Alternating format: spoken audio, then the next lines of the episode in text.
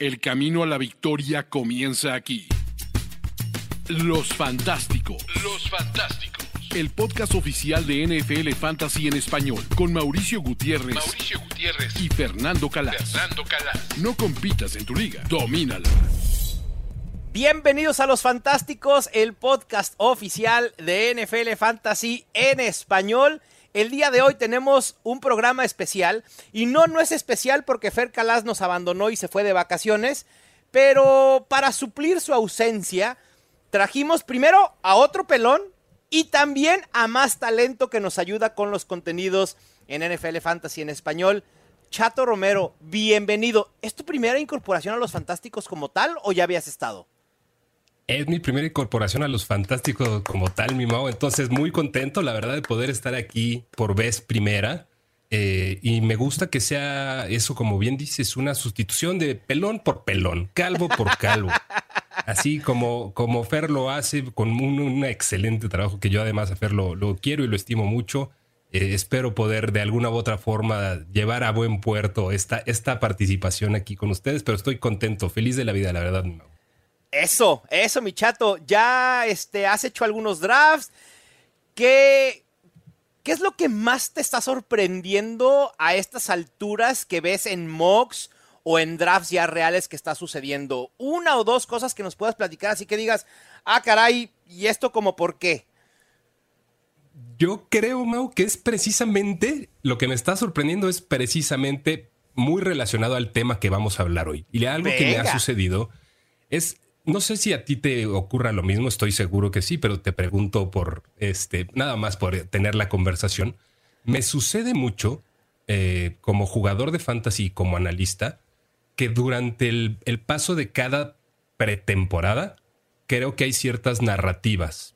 Hay Sí. ciertas narrativas de ahora los wide receivers van a dominar. Y hay narrativas de reviven los running backs. Y es el momento de no tomar corebacks tan tarde. O sea, como que cada año Sí. hay una narrativa que no sé si se empuja de manera colectiva o lo hacemos desde el punto de vista de los analistas, pero hay algo que sucede. Y este año, algo que me sorprende es que la gente, el, el conocimiento popular al menos parece o parecemos estar diciendo que la profundidad de los running backs es enorme. ¿Qué? Y que por el contrario hay que ir a buscar muchísimos wide receivers muy temprano. Chato, Entonces, eso, eso- es casi eso un cisma en fantasy, en la manera de draftear en fantasy. Así Sí. como sucedió, creo, cuando hace 10 años no nos extrañaba que un coreback se fuera en una primera ronda de un draft, ¿no? Y que después, conforme el pasar de los años y conforme la posición de coreback explotó, dijimos, hay mucha profundidad en la posición de coreback. Lo que tú estás planteando y lo que vamos a plantear en estos momentos, que vamos a hablar de la zona muerta de running backs o la llamada dead zone o la zona de zombies de running backs, que dominó por muchos años.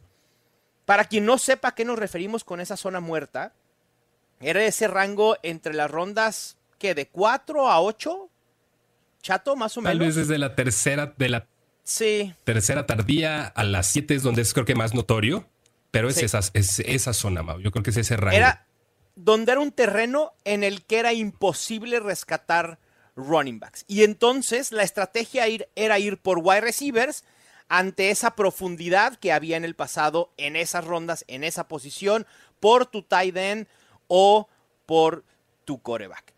Pero lo que estamos planteando, de verdad, puede ser un cisma en la manera en la que empecemos a draftear a partir del 2023. La zona muerta de running back se ha extinguido. Es decir, ya no, ya no hay esa profundidad más. Ya no hay wide receivers que valgan la pena en esos rangos y es preferible ir por running backs. No lo sé. Y porque además esto, chato, era una de las razones fuertes por las cuales antes veíamos muy normal empezar con dos, dos running backs to draft, ¿no? De acuerdo. Eh, creo, que, creo que es una parte bien importante de, de cómo se conceptualiza esa, esa zona muerta de los running backs. Sí. ¿no? Porque muchas veces eh, lo que tomamos es probablemente el talento que vemos en la posición o qué tan dueños de su backfield son los running backs que son dra- drafteados a esas alturas del draft, en el, en, tal vez en el rango, para reducirlo un poquito de las rondas 4 a las 7. esa, es una. O sea, ¿qué tanto talento estamos viendo en esas posiciones que nos hacen ser más cautos o no tener tanto entusiasmo para llevarnos a dichos jugadores? Claro. Y, y otra es el costo de oportunidad de precisamente qué es lo que estás perdiendo por seleccionar running backs a esas alturas de un draft contra lo que podrías tener de expectativa en otra posición, muy, mucho más claramente o más notoriamente en los wide receivers de esos mismos sectores, ¿no? Tal vez de las rondas 4, 5 y 6, donde siempre hemos o recientemente hemos supuesto que hay mucha profundidad en la posición. Eh, yo creo que es algo interesante. Muy, muy interesante. Para ti, sí o no, ¿está muerta? ¿Está extinguida ya la zona muerta de running back? ¿Sí o no, chato? No. Todavía no. Ok. No hay ahí una esperanza. Entonces, digo, no es que nos entusiasme que una zona muerta o una zona de zombies de running backs no, nos haga contentos, ¿no? Pero eso quiere decir que quizá esa profundidad en la posición de running back sea una falsa profundidad. Y esto me lleva a justamente a la razón por la cual se cree que se pudo haber extinguido esta zona muerta de running backs. ¿Crees que se deba a la posición, chato? O porque la gente se está balanzando tanto por wide receivers en las primeras dos rondas que está empujando running backs que quizá el año pasado o hace dos años, no sé, los top 15, top 18 se iban regularmente en las primeras dos rondas. Hoy podemos conseguir un top 15, un top 18 en la cuarta ronda. Pero quizá no es por la posición propiamente, sino porque el abalanzamiento, insisto, de wide receivers, de tight end, incluso gente como Fer Calas que está dispuesto a ir por Josh Allen, Pat Mahomes o un Jalen Hurts temprano en la tercera ronda, está empujando el valor de los corredores. Creo que es bien interesante y, viene yo creo que de las, de las dos partes. Uno, a ver, si los wide receivers en definitiva están empujando a ciertos jugadores, running backs que probablemente antes estarían siendo drafteados en, ese, en esas tres primeras rondas pero creo que gran parte de lo que tenemos que analizar, y, eso es precisamente la razón por la que yo creo que no ha muerto la, zona muerta. Así que la, zona muerta no ha muerto. Sí. Eh, eh, eh, lo que pasa es que muchas veces en, el, en fantasy fútbol, cuando recorremos un poquito, ahorita tú mencionabas top 15 y top 18, top 15 a top 18, ¿no? Cuando tú estás buscando jugadores en fantasy fútbol que te hagan una verdadera diferencia, muy probablemente esos jugadores que son los, los league winners, son los que terminan en el top 10, en el top 12 de su posición, los que verdaderamente están generando un cambio significativo en tu equipo. Y entonces los running backs que están en ese núcleo del top 10 y del top 12, yo estoy seguro que siguen permaneciendo dentro de la no zona muerta, o sea, dentro de las primeras tres rondas. ¿Y por qué? Porque son los que a fin de cuentas tienen esa capacidad o en nuestra percepción colectiva tienen la capacidad de ser eh, o de representar un league winner todavía. Claro. ¿No? Sí, por y, y, el conjunto de que los wide receivers se muevan a un poco más arriba en los drafts y eso empuje a unos running backs tal vez a la zona muerta, yo creo que no necesariamente haga que se extinga el concepto. Y creo que hay cosas bien interesantes porque a fin de cuentas la misma naturaleza de la posición del running back nos va a dar, a hacernos caer en la cuenta que mientras no seas un caballo de batalla que están en extinción en la NFL, sí. la probabilidad de ser verdaderamente relevante o un league winner, o sea, tomando la verdadera relevancia como un league winner en fantasy, sí, disminuye en, ese núcleo. Eso es, ese es como que un poquito el concepto. Sí. Sí, e, estoy de acuerdo. Pero la realidad es que también, digo, por la razón que sea, al final de cuentas, a veces claro, nos enfocamos en el porqué de las cosas, que esa es parte de nuestra preparación previa a un draft. Pero estando en un draft, si tú comienzas a ver que están cayendo esos running backs, tienes que aprovechar y entonces elegir running backs de esa tierra que antes era de nadie. Y hoy es apropiada por esos running backs que quizá no son caballos de batalla, como tú dices. Creo que los caballos de batalla en la NFL ni, con la mano los contamos. O sea, nos, sobran dedos de una mano para contar a los caballos de batalla. ¿Christian McCaffrey es un caballo de batalla? Sí, todavía. ¿Austin Eckler es un caballo de batalla? No, pero tiene, tiene ciertas características que, claro. que creo que es bien valioso si analizamos ahorita, que analicemos un poquito más a fondo lo que puede suceder en esa zona en esa zona muerta. ¿No? Eh, pero ¿quién Es te parece hay- caballo de batalla? Saquon, Saquon. Josh Jonathan Jacobs, Taylor. Derrick Josh Henry. Jacobs. Estamos esperando que Tony Pollard lo sea eventualmente también. Pero no, yo no estoy seguro. Creo que Tony Pollard, tan eficiente que es, puede similar, asemejarse a, a un Austin Eckler sin necesidad de tanto volumen, ¿eh? Podría ser. Y a lo mejor Villan. Robinson pudiera, pudiera entrar a la ecuación. Bueno, ya, ya dijimos más de los de la mano. Nos tiene que sobrar. Sí, sí, entre 5 y 10, entre una y dos manos, yo creo que no, los 5 y puedes 10 contar. son muchísimos. No, Yo creo que no, sí no. Sácate sí de aquí. Yo creo no, que ¿cuál es hay. 10? Sí. O sea, Najee Harris lo, lo pondrías en la Derrick ecuación. Henry, Jonathan Taylor, Najee Harris, el mismo Brice Hall, em, Nick Christian Chubb, McCaffrey, Nick Chubb. Ramondre, eh, lo pondrías Ramondre, en- que- que, pudiera sí, hacerlo. Podría ok. hacerlo. No, o sea, todavía no lo es, pero podría hacerlo. Mm. Em, hay uno por ahí que está en el Dead Zone que todavía tiene como que miras de caballo de batalla, pero parece que pierde un poco de chamba, que es Joe Mixon. O sea, creo que- Claro, sí, sí, sí. o sea, sí, Joe. Mixon ha caído mucho en, en- en en ADP y que creo que puede caer en ese, en ese territorio, ¿no? Del temido Dead Zone. Pero creo que lo que, a ver, de las partes más importantes del Dead Zone, y, y es, es como que el, el concepto que de repente nos elude, es que históricamente, en los últimos 11 años, de los rangos de rondas 4 a 7, Sí, la probabilidad de encontrarte un running back league winner sí. es la misma para la ronda 4, o la misma o muy similar para la Sí. ronda 4 que para la ronda 7. La Claro. diferencia es en los wide receivers. Los wide receivers de rondas 4 y 5 suelen ser sustancialmente mejores o tienen una mayor probabilidad de éxito fantasy que los de rondas 6 y 7. Lo que Chato está tratando de decir es armen un, un- un equipo en Hero Running Back, agarren un running back temprano, agarren dos wide receivers, luego si quieren ir con un tight end, luego en las rondas, ¿qué dijiste? 4 y 5 vayan por wide receivers y en las 6 y 7 por running backs, tal cual. Sí. Ahí Así. está, O el sea, plan, per- el plan así, de perfecto. receta, de el receta. plan perfecto. O sea, si invertirle un running back de sexta o séptima ronda, les eh, tiene la misma probabilidad de regresarles éxito que uno que le invirtieron una cuarta o quinta ronda. Por Entonces una puede- cuestión pueden extraer de más valor en probabilidad. otras posiciones. De números y de lo que ha sucedido en años anteriores. Históricamente. históricamente. Exactamente. A ver, chato. Claro, mucha teoría, ¿no? Y, y demás. pero hay que hablar de la práctica. Eso es al final de cuentas, el que nos escucha es lo que quiere, quiere saber. 100%. ¿Quiénes son esos running backs que valen la pena, que están en la hoy cuasi extinta zona muerta? Obviamente no vamos a hablar de los top 12, como ya los mencionamos, como caballos de batalla. Pero hay muchas opciones interesantes en ese rango de rondas 4 a 7.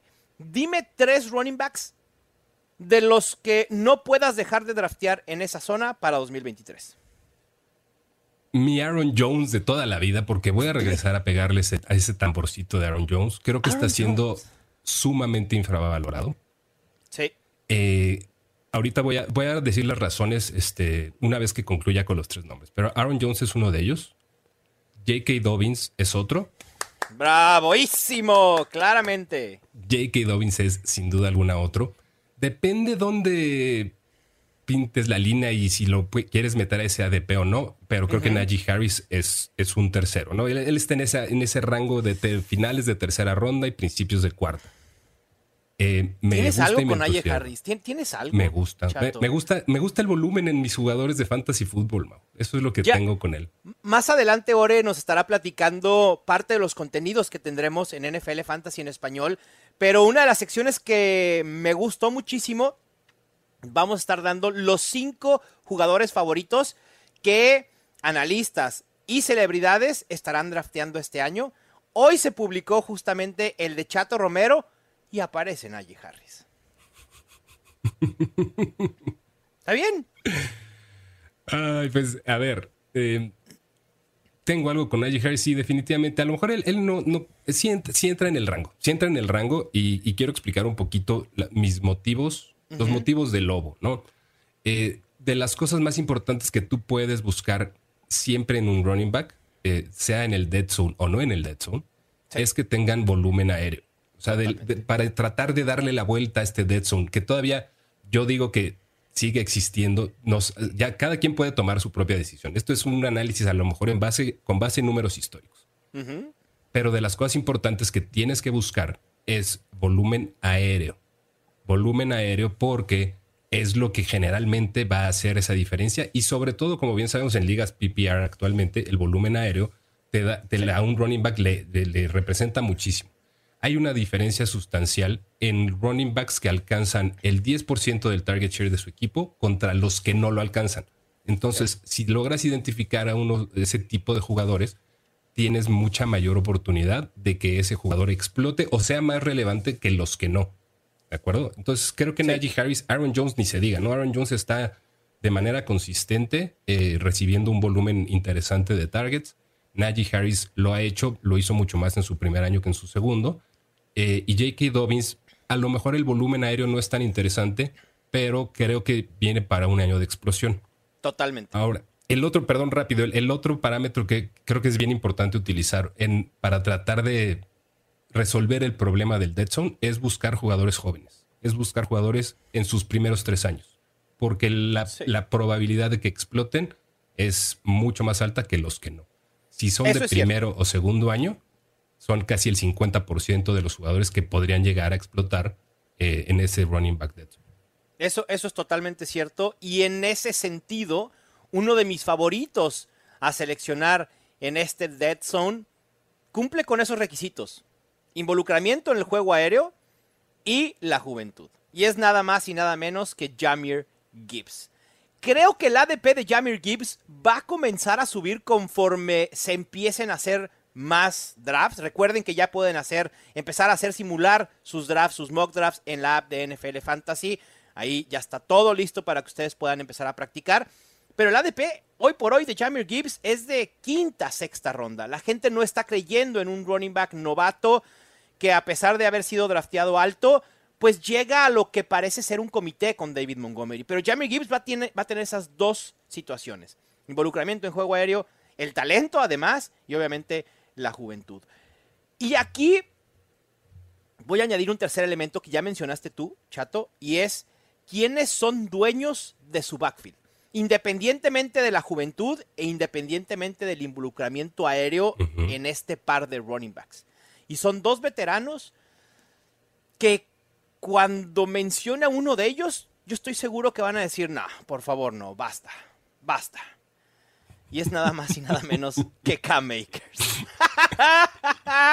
de verdad, no puedo creer lo que estoy diciendo. Y lo he dicho ya en los Fantásticos. Es increíble que hoy quiera tener a un running back que en la semana 4 o 5 del año pasado estuvo a nada de perder su chamba, a nada de ser cortado. Y no fue cortado por el simple hecho de que los Rams no tenían absolutamente a nadie detrás de él que sacara la chamba. La situación es igual este año. No hay nadie detrás de Cam Akers. Karen Williams no dio el ancho. Los Rams no seleccionaron a nadie en el draft en las primeras cinco o seis rondas. Agregaron por ahí a alguien, eh, un novato como undrafted free agent pero no hay competencia para K-Makers. Y por eso me gusta, ¿eh? Simplemente por eso me gusta. Y por último, por último, voy a mencionar a James Conner. James Conner ha producido temporada tras temporada la ofensiva de Arizona. Sí, decimos, no, dale la vuelta, con permiso. No quiero absolutamente nada con esa ofensiva. Pero James Conner va a tener el volumen y volvemos a lo mismo. No hay nadie detrás de él. No, estoy de acuerdo contigo en, lo de James Conner. Y a ver, ese es un punto adicional bien importante en, considerar así como factor de, último factor de decisión, la ofensiva en la que estés. Eh, históricamente también los, los running backs del Deadson que han funcionado, su, su, ofensiva, este es un dato que, que, que validé el año pasado de un artículo y un podcast de JJ Zacharyson y él lo puso de alguna manera. Los, los, los running backs de la zona muerta que resultan eh, algo bueno, generalmente están en ofensivas que anotan 2.7 touchdowns por partido en promedio. Ok, borremos a los Cardinals entonces. Los pero fíjate, es que no es, no es, tan, bueno, sí, a lo mejor sí, pero los que no resultan vienen de ofensivas que anotan 2.3 touchdowns por partido. La diferencia no es tanta, pero puede ayudarte a visualizar un poquito más donde hay un poquito más de chance, porque no deja de ser algo de probabilidad, algo de mitigar riesgos. Y siempre lo hemos dicho, Chato, ante la duda, favorezcan a jugadores que están en ofensivas que se espera sean prolíficas o que sepamos que lo son, ¿no? Chato, un placer tenerte aquí en Los Fantásticos para este segmento, para hablar de la antes tan temida zona muerta de los running backs. Un gustazo, que sea la primera y no la última. De verdad, un placer estar aquí con ustedes. Y es más, espero estarlos viendo muy pronto por acá. Venga, sigan todo el contenido que estará generando Chato con nosotros en NFL Fantasy en español y también sígalo en sus redes sociales, arroba Chato Romero FF. Vámonos, vámonos al siguiente segmento que vamos a hablar de los siete errores más comunes que se suelen hacer en drafts de fantasy. Los fantásticos. Y bueno, ya se los había adelantado, vamos a hablar de los siete errores más comunes que se hacen en drafts. Y para este segmento tenemos a otro de nuestros talentos en NFL Fantasy en español, a la encargada de buscar las gemas ocultas durante la temporada, a esos sleepers que suelen estar por debajo del radar cada semana y que nos pueden hacer ganar, entre otros muchos contenidos. Gema Martínez, ¿cómo estás? Bienvenida a Los Fantásticos. Hola Mau, pues encantada de estar aquí con ustedes en Los Fantásticos. Muchas gracias por la invitación, ¿eh?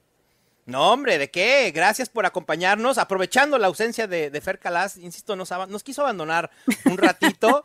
Le mandamos un abrazo necesitaba la vacación el muchacho. Pero bueno, Gema, estamos ya en momentos de preparar nuestros drafts, ¿no? ¿Y qué mejor manera de empezar a preparar manifestando algunos errores que normalmente vemos entre la gente que quizá no tiene tanta experiencia en fantasy fútbol, ¿no? Eh, algunos los tenemos muy bien detectados, otros van surgiendo conforme avanza eh, nuestro pues análisis de fantasy. Pero quiero empezar, a ver, para ti, ¿cuál es el, error más común que ves en drafteadores de fantasy? Bueno, pues yo creo que un error que se, que se presenta constantemente, y no solo en novatos, ¿eh? O sea, también me he topado con gente que ya juega fantasy varios años, es que no conocen eh, la configuración y el formato de la liga. Muchas uh, veces por pensar, ay, sí, no, este, voy a última hora voy y, veo cuál es el sistema de puntuación, etcétera. Pero eh, realmente es un gran error. O sea, ¿cuántas veces no hemos escuchado, leído en el mismo chat, ¿no? Porque ya ves que luego la misma comunidad hacemos chats para eh, de ligas, ¿no? Este, comentar momentos antes del draft, minutos antes. Oigan, ¿qué sistema de puntuación es?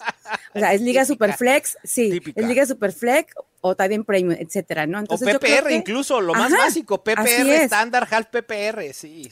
Así es, entonces, creo que es fundamental porque no es lo mismo seleccionar a un jugador que te haga punto por recepción, como tú dices, una liga PPR, a un jugador que no los haga. Entonces, creo que es muy importante y es vital saber eh, qué, qué formato es nuestra liga, ¿no? Sí, cuando juegan muchas ligas, ¿no? Y sé que varios de ustedes que nos escuchan seguramente estarán en más de cinco o seis ligas participando. Espero que todas sean en NFL Fantasy, obviamente. claro.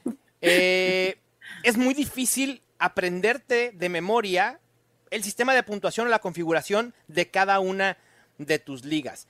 Pero tienes que saber a grandes rasgos qué formato tiene cada una de ellas. Y una vez a lo mejor días previos a tener tu draft, volver a confirmar, pero así, entrar a la configuración y ver punto por punto la configuración, el sistema de puntuación, qué roster vas a tener, porque hay ligas de un running back, de dos running backs, de dos wide receivers, de tres wide receivers, con un flex, con, como decías, el super flex. Y eso es bien importante porque de eso depende la estrategia en un draft, ¿no? Así es. Y sabes qué, Mau, también eh, es importante que conozcan el proceso de waivers, de agentes libres, trades y otras cuestiones, ¿no? Que pueden realmente influir a la hora de hacer tu selección. Claro, sí, totalmente, ¿no? Por ejemplo, hay, hay ligas en las que no se permiten los trades y entonces tú tienes que saber eso una vez que estás drafteando porque dices, ay, ¿sabes qué? Aquí me encontré un coreback que tiene mucho valor, para después saber si lo intercambio. Se acaba el draft, te avisan, bueno, muchas gracias, aquí no hay trades, ya te quedaste con dos corebacks o con tres corebacks en tu roster pensando que podías luego obtener a un running back o a un wide receiver a cambio, ¿no? Otro de los, de los errores, Gema, Y, va muy de la mano, pero esto tiene que ver no con desinformación de tu liga, sino con desinformación en general de la NFL. Cuando tú estás preparando un draft, tienes que empaparte de todo lo que ha sucedido de febrero, que es el Scouting, Combine y Playoffs de la NFL, hasta agosto o el día de tu draft. Porque, ¿cuántas veces no hemos escuchado de, ¿qué? ¿Cómo que de Andrew Hopkins ya no están los Cardinals? ¿Cómo que Aaron Rodgers se fue a los Jets? ¿No? Y ese tipo de cosas de, ¿cómo? ¿Jamonte Williams va a iniciar lesionado la temporada? ¿Cuándo se lesionó? Y así hay muchísimas. O, o, ¿sabes qué? O simplemente no va a jugar las primeras semanas de la temporada. Claro, exactamente. O sea, también, ¿por qué? Porque a lo mejor pues, puede estar suspendido. O Jameson Williams. Entonces, así es. Entonces, realmente sí tenemos que estar, como dices tú, es otra parte muy importante y es un error eh, que también se puede cometer que llegues al draft desinformado, ¿no? Entonces, pues no, o sea, imagínate que selecciones, supongamos, no, hace unos, creo que ocho años, este, alguien seleccionó un coreback que ya no estaba. Ah. Entonces, realmente, entonces, realmente te quedas tú, oye, pues ya, ya, ya se retiró. o sea, entonces, pues no. recordatorio, ¿eh? Tom Brady ya se retiró y parece ser que ahora sí ya es para siempre, ¿no? Gema, otro, otro de los errores que, hayas detectado al momento de hacer drafts, ¿cuál sería? Es que la gente no está familiarizada con la sala del draft. O sea, la gente no practica. realmente creo que eh, ya ahorita la mayoría de las apps de, de, de fantasy, pues tienen lo que es el mock draft y sobre todo aquí en NFL Fantasy ya puedes, ya están activados esos mocks, entonces pueden este, simular, ¿no? Eh, cómo van a hacer su draft. Entonces yo creo que es importantísimo estar familiarizado porque así no te abrumas, no te frustras y ya sabes en dónde colocar a tus jugadores o dónde la vas a picar, sobre todo, ¿no? Este, porque luego de, estar buscando a los jugadores y, ay, ¿dónde le voy a picar? O sea, ya se te pasó a lo mejor los dos minutos o el minuto que tenías de, tiempo para poder seleccionarlo y pues te entra el autopic, ¿no? Sí, porque además, normalmente el, tiempo que tienes para hacer tu selección, pues ronda entre los 30 segundos y un minuto. Hay algunas ligas que establecen un minuto y medio. Es poco tiempo para determinar qué jugador, qué, qué es lo que quieres hacer con ese pick y después, como dices, si no estás familiarizado con tu sala de draft, no vas a saber ni dónde picarle. ¿Te acuerdas de aquella experiencia que tuvimos con Rudy Jacinto de un draft que fue de ¿qué teníamos? ¿15 segundos para hacer sí, el, No, no, no, no, no. Pero creo que a la hora de él poner la configuración, también, ojo, este comish, todos los comisionados de ligas, eh, por favor, chequen otra vez ustedes lo, que realmente quieren poner, ¿no? O sea, ¿qué, cuánto, ¿Cuánto es el tiempo? Creo que él se equivocó a la hora de seleccionar, que eran 15 segundos en vez de 30 segundos, creo que fue así.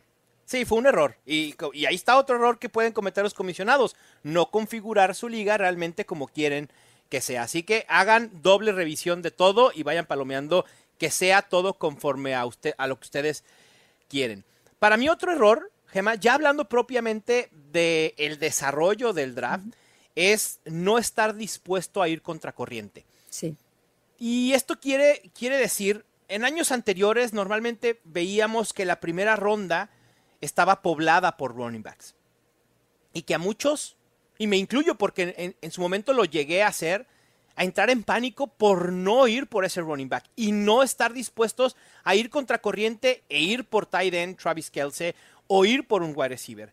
Este año quizá vaya a ser al revés. Y lo acabamos de hablar con Chato de la, de la zona muerta de, de running backs pero la primera ronda de draft de fantasy probablemente vaya a estar poblada de wide receivers. No tengas miedo de ir contra corriente, ve con running backs. Ve, aprovecha el valor que te está cayendo porque otros drafteadores están yendo con una posición una tras otra, lo que se conoce como las seguidillas, ¿no? Así es. Y sobre todo, ¿sabes qué? Muchas veces cometemos nosotros también eh, el error, ¿no? Como dices tú, de que si está un este, jugador súper hypeado, este, entonces todos quieren ir por él, entonces ya no lo tienes, realmente te frustras, ¿no? Entras en pánico, sí, sí. Así es, y, y, es mi segundo, bueno, pues mi siguiente punto, ¿no? Que no nos casemos con una estrategia tampoco. Me o sea, tener una estrategia para el draft está bien, pero realmente, eh, si tú ves que no va caminando o que no es la estrategia que realmente tú querías, no te frustres tampoco, no te cierres, porque mucha gente se cierra y ya empieza a, a entrar en pánico y a seleccionar por seleccionar cualquier jugador. No, acuérdense de seleccionar el mejor jugador disponible, el que te el que te dé, pues obviamente depende de, la configuración, ¿no? Pero el que esté mejor rankeado también pudiera ser.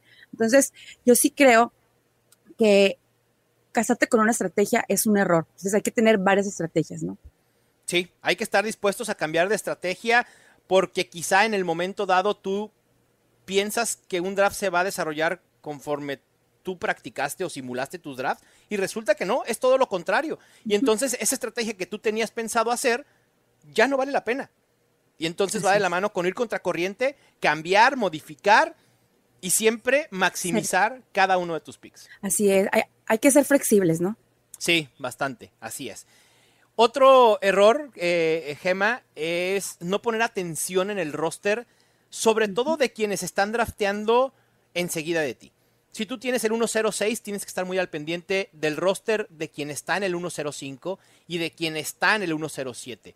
Porque esto te da, y funciona también mucho más para quienes están drafteando en las orillas, del 101 al 103 y del 1010 al 112. Y sirve para no hacer picks precipitados. Y lo hago con un ejemplo muy burdo. Estamos en la ronda 9, piensas ir por un running back o por un coreback más bien, creo que se, ejemplifica mucho mejor un coreback, y quien los dos equipos que están después de ti ya tienen corebacks. Entonces es poco probable que hagan la selección de coreback en los picks subsecuentes y cuando regrese el pick a ti en la ronda 10, el coreback que tú querías es muy probable que esté disponible. Y entonces pudiste ir por otro, por otro antes, por otro jugador, ¿no? Sí, totalmente, Mau. Y sabes qué, también eh, sobre todo saber qué, o supongamos el ejemplo de que podemos tener la misma necesidad los dos, ¿no? O sea, a lo mejor yo soy el pick 11 y tú, y tú eres el pick 12, que sí nos va a pasar en este evento del Scottish, por cierto. entonces, ¿qué tal si tú te falta un wide receiver y yo a mí también, pero ahí puedo decidir, no, pues yo sé que él va a tomar a este jugador, mejor lo tomo yo primero porque también lo quiero, ¿no? Así es, te anticipas, exactamente. bien, bien pensado, me gusta, ¿eh? Me gusta. Y por último, Gema, otro error que tengas detectado entre los drafteadores. Creo que eh, es algo muy, a lo mejor muy, ¿cómo se puede decir? Híjole, pues no, no está bien que lo hagan. Dilo, dilo, dilo. Y la verdad es algo que, que, me pasa a mí en, en, en, otras ligas y sobre todo cuando vas empezando, es que mucha gente no está presente el día del draft. Ok. Creo que ese es el más grande error que puedes cometer, este, estar ausente ese día, que el autopic te, te seleccione un jugador, que a lo mejor en vez de tener un buen wide receiver o un wide receiver 3, te da agarrado otra defensa o otro kicker. Entonces, pues no, no, entonces ya conocemos la fecha, hay que estar presentes, claro que si es una emergencia, pues bueno, ok, lo entendemos, pero si no, denle la importancia de estar en el draft. Aparte es divertido, o sea, es divertido convivir y, y tener toda esta, pues, eh, camaradería, ¿no? Entonces, este, recuerden que al fin y al cabo es su equipo y yo creo que, no sé si sea el día más importante o uno de los días más importantes. No, sí es, El día del draft. Así que por favor, disfrútenlo, este, vívanlo, porque es bien bonito, es súper padre. Sí, la verdad es que vale mucho la pena disfrutar de ese día del draft. Al final de cuentas, el fantasy es para todos. Inviten a sus amigas, a sus compañeros de trabajo, a su familia. Imagínense, si ustedes tienen esta tradición de ver el domingo la NFL pegado, poniendo Game Pass, viendo los juegos. Imagínense añadir este ámbito competitivo entre su familia del fantasy fútbol. Uy, créanme que lo van a disfrutar aún más. Y como dice Gemma, ya sea que su draft sea en línea o presencial, hay que estar ahí porque el autopic, yo he escuchado historias de que el autopic ha generado a veces equipos que llegan a quedar campeón. Sí. Pero es la, la, verdad, casi nunca sucede. Casi nunca sucede. Y recuerden también que un, que un equipo se trabaja para llegar al campeonato. Una liga de fantasy no se gana en un draft, pero sí se puede perder. Una liga de fantasy se gana, creo que 50-50 con el draft y con los movimientos que uno puede hacer en la temporada regular. Gema, Así pues, muchísimas gracias por, por acompañarnos eh, en este segmento de los fantásticos. Dinos dónde pueden ver tu contenido en, tus redes sociales. Muchísimas gracias primero por la invitación. Nos vemos pronto y bueno, pues también pueden seguir en Twitter como eh, en arroba Martínez y en TikTok en Jada Martínez NFL. Venga, perfecto. Pues un abrazo y continuamos con los fantásticos. Los fantásticos. Buenísima la plática que acabamos de tener con Gema sobre los siete errores más comunes en un draft. Pero ahora toca turno de hablar con Alex Orellana. Alex, ¿cómo estás? Primero, déjame presentarte. Para quien no sepa, para quien ha estado viviendo en una cueva en los últimos, que 12 meses probablemente, él es nuestro community manager en NFL Fantasy en español y también analista, grabando algunos videos, generando algunos contenidos. Ahora sí, Ore, ¿cómo estás? ¿Listo para la temporada? Listo, como siempre, feliz por una temporada más de NFL, como siempre. Y ahora esperando, ¿no? seguramente ahí les dejamos unas sorpresas de que va a haber mucho más contenido de lo que ya ha estado. Y también hay que decirle, lo pudieron ver el primer día, como de repente hubo el cambio, se, vio el cambio, ¿no? O sea, de, que ya era Julio. Sí. Julio, suele ser una vorágine, ¿no? Porque obviamente tenemos ya algunos meses preparando varios contenidos, ¿no? Y entonces nos gana, nos gana la emoción de querer ya publicar todo lo que tenemos, pero usted, tanto ustedes como nosotros hay que irnos con calma. Pero, Ore, ¿qué podemos esperar de en NFL Fantasy en español? ¿Qué contenidos? Creo que la gente quiere saber si nos vas a permitir tener un Helmio y Mau, un Twitter Space, si van a regresar los mock drafts, todos esos contenidos que normalmente teníamos el año pasado, ¿qué vamos a, ver ahí en el timeline de Twitter, si Elon nos lo permite, obviamente. Bueno, sí, para empezar, ¿no? Si, si Elon lo permite, si no, tocará eh, moverse a Branson, ¿no? No sé, ese nuevo que están creando. donde sea, donde, donde, sea que tengamos que estar, vamos a estar, punto. Pero aquí lo importante es que va a haber fantasy, e, este año va a estar todo comúnmente como lo conocen, pero mejorado al 3%, diría yo. ¿eh? Yo creo que el 3%, 4% o 5%. Ya se hizo más, ya lo guardamos para el próximo año, pero hasta ahora lo, dejamos por ahí.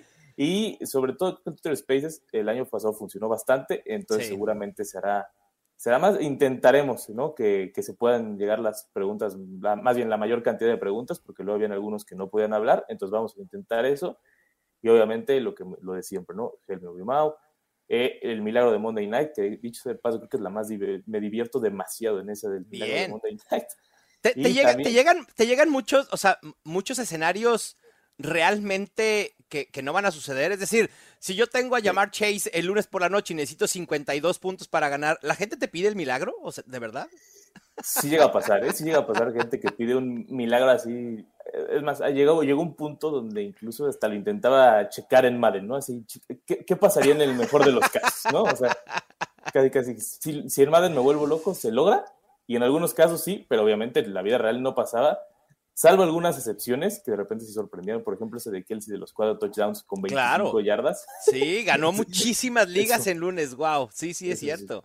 Pero para que vean el trabajo del community manager, o sea, Ore no solo está respondiendo a veces sus dudas en los milagros del Monday Night, sino, a ver, pone pausa la dinámica, se va a Madden, simula el juego del Monday Night y una vez poniendo el mejor escenario posible, la bonanza fantasy que siempre queremos, y entonces ya luego les contesta. O sea, ustedes creen que es fácil, pero no, no, hay que darle el crédito al buen Ore. Trae su proceso, trae su proceso de... Eh, eso, como debe ser, proceso sobre resultados, siempre lo hemos dicho, tanto en la generación de contenidos como en el análisis y en el consejo fantasy. Eso es básico en esta comunidad. Sí, obviamente lo del Baden es cuando ya es algo muy volado, ¿eh? O sea, no, creo que es para cualquier, o sea, cuando son dos puntos, pues obviamente pone sí.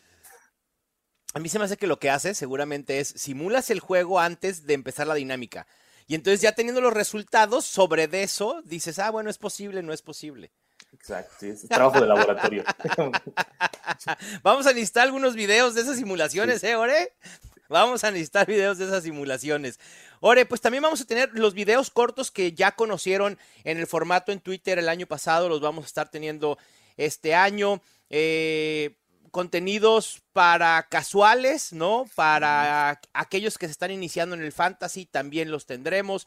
Videos un poco ya para más ávidos, hablando de estrategias de jugadores en específico, sobrevalorados, infravalorados, a quienes valen la pena en últimas rondas, etcétera, etcétera, etcétera. Todo eso, además, obviamente, de los dos episodios de los Fantásticos que ya eh, les platicamos. También quiero aprovechar para reconocer el trabajo que están haciendo no todos los que participamos, que están escuchándonos o viéndonos el día de hoy. Fer, que no pudo estar, Chato, que estuvo en el primer segmento, Gema, eh, Ore, Adrián, que también nos estará apoyando con algunos videos y algunos artículos, pero también la gente que está detrás la gente de diseño que ha hecho un trabajo excepcional con los gráficos. La verdad es que van a ver los gráficos que va a haber este año, están increíbles. La gente de video también que se ha puesto las pilas. Queremos, eh, es un plan de contenidos bastante ambicioso y no he, no he tenido otra cosa más que puros, va, lo hacemos, venga, nos aventamos. Y también la gente de, producción de, Luis Obregón y demás eh, aquí con los fantásticos. Así que muchísimas gracias a todos. Y Ore, también los hilos, ¿no? Que están pegando bien en, Twitter. La verdad, eh, sobre todo el, del precio fantasy fue algo que se La verdad se me ocurrió viendo el precio de la historia y viendo memorabilia. Pero no les voy a mentir, en mis vacaciones vi ese a ver, estaría bueno trasladarlo a, a fantasy y ver cómo hacerlo para sacar el ADP. Y también, dicho sea, y también, no, no les voy a mentir, algunos jugadores los hago a propósito para saber el valor para mis stats. Eso, bien. También lo pensé así. Es que, ¿sabes qué, Ore? Sirve mucho y aprovecho para ver. Todos estos contenidos los van a poder ver en el podcast Los Fantásticos. Ya saben dónde lo pueden eh, consultar. Tendremos algunos contenidos para YouTube, pero más importante es seguir la cuenta de Twitter, arroba NFL Fantasy ESP y ahí se van a poder enterar absolutamente de todo. De verdad, no saben los contenidos que vamos a tener todas las semanas. Va a haber post tras post, gráfico, hilos, videos. O sea, va a ser la fuente que necesite, de verdad, la fuente de poder y de conocimiento para dominar sus ligas este año. Y decir lo del precio fantasy, me gustó, Ore, la verdad, muy bien. Jaló, ¿no? Porque además es, es un buen ejercicio para conocer dentro de la comunidad que nos lee, cuál cómo, están valorando a ciertos jugadores. Eh, porque a veces el ADP está demasiado inclinado a, ciertos jugadores, a ciertos formatos y no siempre eh, refleja realmente lo que la comunidad está haciendo en sus datos. ¿Cuál ha sido de estos precios fantasy? ¿Cuál ha sido el que más te ha sorprendido? Hay uno que, que, dices, wow. El de ayer, justamente el de Brice Hall, me llamó mucho la atención. ¿Para bien o para mal? Para bien. Yo creo que si lo hubiera hecho hace, hace un mes, hubiera sido totalmente distinto. Pero, por ejemplo, creo que solamente contra Derrick Henry, creo que fue el único que perdió. O sea, contra todos los demás. Wow. Brice Hall, Brice Hall, ¿Y, y lo comparaste con Naye Harris, Jamir Gibbs, eh, ¿qué otro? ¿Ramondre llegó o no? No, no llegó hasta Ramondre, lo dejé hasta, el top, hasta el top 10, me parece. Y aún así, aún así se quedó, si fuéramos por el ADP de la comunidad, se hubiera quedado como el top 10, Brice Hall. ¡Wow! Me llamó la atención. Uf. Es que el upside de Brice Hall, Ore, es fuerte. La verdad es que es muy alto. El problema, y, es entendible, es que inicie lento la temporada, porque es diferente a lo que podemos ver con Javonte Williams. Javonte Williams, lo siento, Ore, sé que es uno de tus chicos. No, ya ni me digas. Ni modo, pero su lesión es mucho más complicada de recuperar que la de Brice Hall. Vamos a ver. Sí creo que a partir de la semana 6 o 7, es decir, la segunda mitad de la temporada, Brice Hall puede ser un, top 8. Seguro, yo, creo que puede llegar así siendo Brice Hall. Y el otro que me llamó la atención es uno de mis muchachos, bueno, más bien el muchacho principal, que es Jerry Judy. Mm, me, sorprendió, me sorprendió lo bajo que estaba, o sea, digo, comparado conmigo era muy bajo, ¿no? Pero comparado con, con la comunidad aún así lo noté demasiado bajo, o sea, con todos que nada más ganó como 3 de los 10, porque comúnmente son 10, o sea, tomo 5 de arriba, 5 de abajo, y fue sorprendente cómo perdió casi todos. Pues es que la gente le saca la vuelta a la ofensiva de, Denver Broncos, y creo que es, hay razones para hacerlo. A nosotros nos gusta ser optimistas, ¿no? Y pensar en este segundo año de mejora para Russell Wilson ahora con Sean Payton. Y Jerry Judy demostró que es el número uno, el target favorito de Russell Wilson. Así que si viene una mejora, Jerry Judy deberá beneficiarse de esto. Ore, pues muchísimas gracias por compartirnos todo lo que habrá en este off-season eh, en la cuenta de NFL Fantasy en español. Eh, a trabajar duro. Muchísimas gracias por todo el empeño que, le pones. Eh, hay que generar comunidad. Ustedes que nos están escuchando, si tienen amigos que les guste el fantasy y aún no siguen la cuenta, recomiéndenselo. La verdad es que vale la pena generar comunidad, aunque quizá por ahí pues van a tener los mismos consejos. Pero ¿qué más da? Sí, pero- ¿Qué más da? ¿No, Ore? Sí, como decían, si tres personas piensan lo mismo, puede ser que tengan razón. ¿no? O sea, porque también no, no es para asegurar, pero puede ser, ¿no? Que tengan Eh. más razón.